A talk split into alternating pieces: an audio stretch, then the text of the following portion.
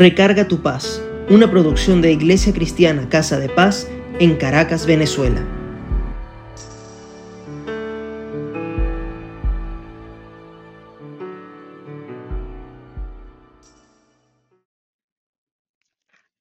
De terminar de escuchar una predicación que me dejó con ganas de más y quiero compartirles algunas de las reflexiones que hice y es que estoy segura que les podrá ayudar a tener paz. Se trata de cómo a veces tenemos barreras en nuestra vida que no nos dejan ver el hermoso plan que Dios ha diseñado para nosotros.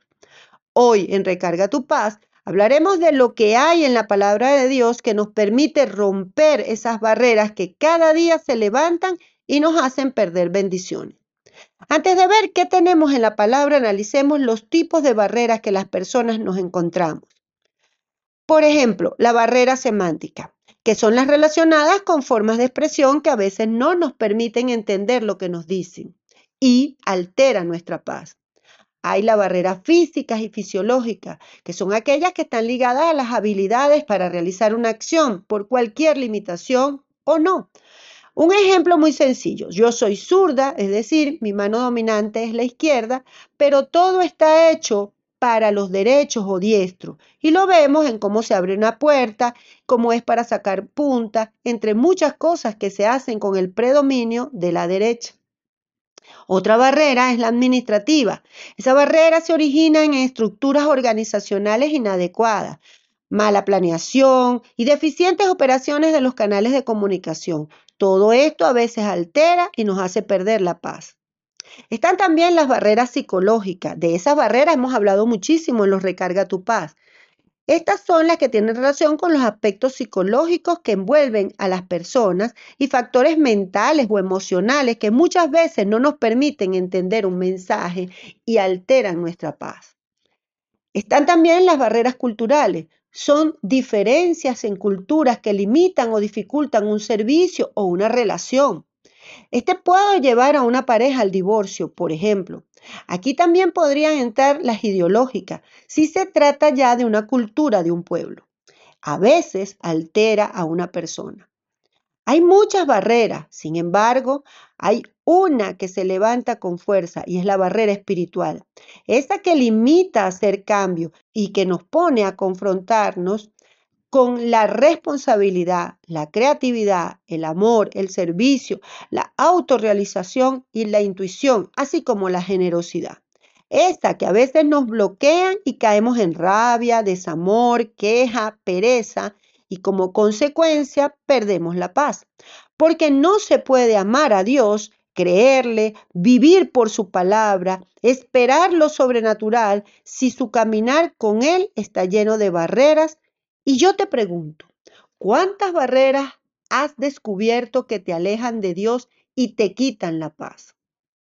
Te doy una buena noticia. Es normal. En la Biblia hay cantidad de testimonios que nos enseñan cómo hombres que recibían las enseñanzas directas de Dios se encontraron con barreras externas e internas. Y sé que tú conoces algunas de esas historias, pero también vemos en esas historias cómo se aferraron a Dios, a su palabra, profecías, revelación y fe para destruirlas, darle la vuelta y enfrentarlas orar con lloro y sufrimiento, y en Dios hubo respuesta. Pero vamos a ver qué nos dice la palabra de cómo avanzar aún cuando tengamos barreras. En 2 de Corintios de 10, 3 y 4 se nos habla de que andamos en la carne, pero no luchamos según la carne, porque como cristianos nuestras armas no son en la carne, es decir, que si tenemos luchas con algunas de las barreras que al principio describí, no es solo en nuestra fuerza que resolveremos eso, porque nos quitará la paz. Es mejor que nuestras contiendas se la pongamos a Dios y las armas que Dios nos da la oración, el escuchar el Espíritu Santo, leer la palabra que está en la Biblia y asumir la voluntad de Dios en aquello que al final no se da como lo pensamos, sino como Dios lo revela, porque poderoso es Dios para la destrucción de las fortalezas. En Efesios 2.14 nos habla que Jesucristo es nuestra paz y que Él unió a judíos y gentiles. Derribando la pared intermedia de separación, lo que significa que toda barrera ya fue derribada en la cruz del Calvario. Por lo que si tenemos una barrera en cualquier área, incluso barreras de superstición o prejuicio que se van levantando hacia otro, bueno, Jesús en su andar nos demostró que el amor a Dios Padre, Hijo y Espíritu Santo puede llevarnos a derrumbar el desamor y nos permite avanzar y darnos paz.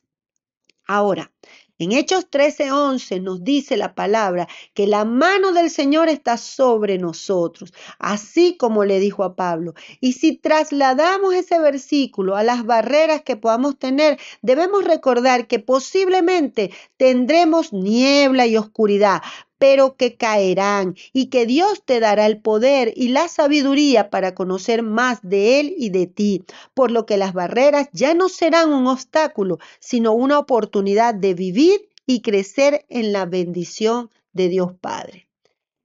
Ahora, en Jeremías 5:22 dice que el Señor, que veamos que Él puso la arena para separar el mar y que ese límite es perpetuo y que aunque se agiten las olas y rujan, no se borrará ese límite. Bueno, asimismo habrá en sus vidas barreras que jamás se irán, porque las puso Dios que conoce los planes que Él tiene para nosotros.